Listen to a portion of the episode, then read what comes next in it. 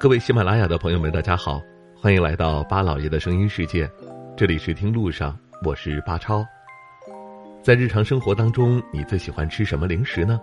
相信很多人都会回答是辣条吧。作为一款老少皆爱的零食，辣条成为了人们繁忙工作之后解压的零食之一，仿佛吃一根辣条，快乐就回来了。而自从前几年卫龙辣条成为了网红零食之后，辣条就已经成为了很多人的必备零食。不过，也有不少人说辣条是垃圾食品，甚至是用脚踩出来的。那么，辣条究竟是如何做成的呢？在湖南长沙就有这么一座辣条博物馆，位于黄兴路步行街上，也是中国首个辣条博物馆。在这里，你可以了解到辣条到底是如何生产出来的。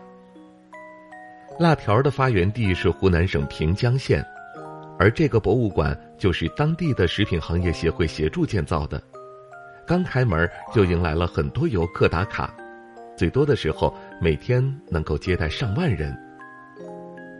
黄兴路步行街是长沙最热闹的几条步行街之一，有“三湘商业第一街”之称。汇集了全国各地的小吃美食，旁边就是赫赫有名的坡子街。在这么一条人流量巨大的街上设立辣条博物馆，就是为了消除人们对辣条的误解，重新认识平江辣条，将辣条推向全国的同时，也能够让人们更放心的吃辣条。其实早在二十多年前，辣条就在湖南平江被发明了。只是卫龙将它作为一种更平民化的零食。平江县做辣条的小作坊，如今也发展到标准化、智能化的工厂，还拥有了自己的博物馆。在全国一千多家辣条工厂中，百分之九十以上都在平江县。我们在市面上买到的辣条，绝大多数都是来自于平江。而博物馆里除了介绍辣条的起源和发展，我们还能够看到整个辣条的生产过程。无论是从原材料、生产工艺，还是品质监控，我们都能够看到平江县辣条工厂对于制作辣条的用心。小小的一包辣条背后，原来还有这么多的故事。走在博物馆中，我们还能够闻到辣条传来的阵阵香气。在博物馆里了解到最有趣的还是辣条的起源。原来辣条并非是人为专门发明的，而是源于一场事故。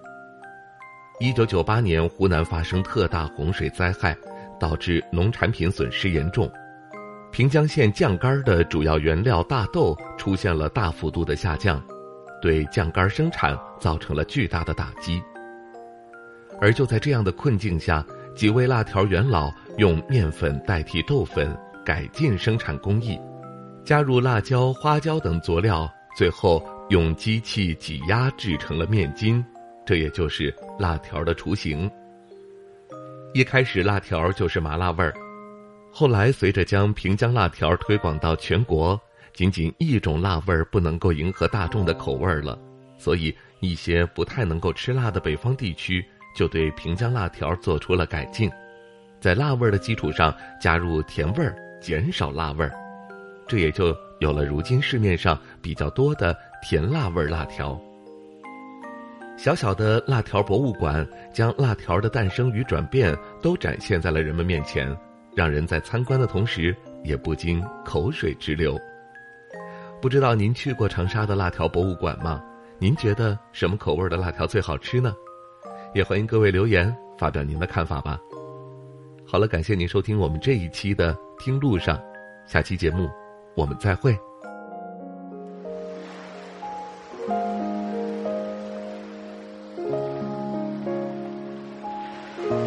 人之所以爱旅行，不是为抵达目的地，而是为享受旅途中的种种乐趣。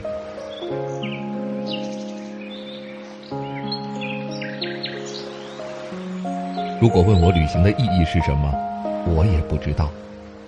假如你还没有出发，不如和我一起听路上。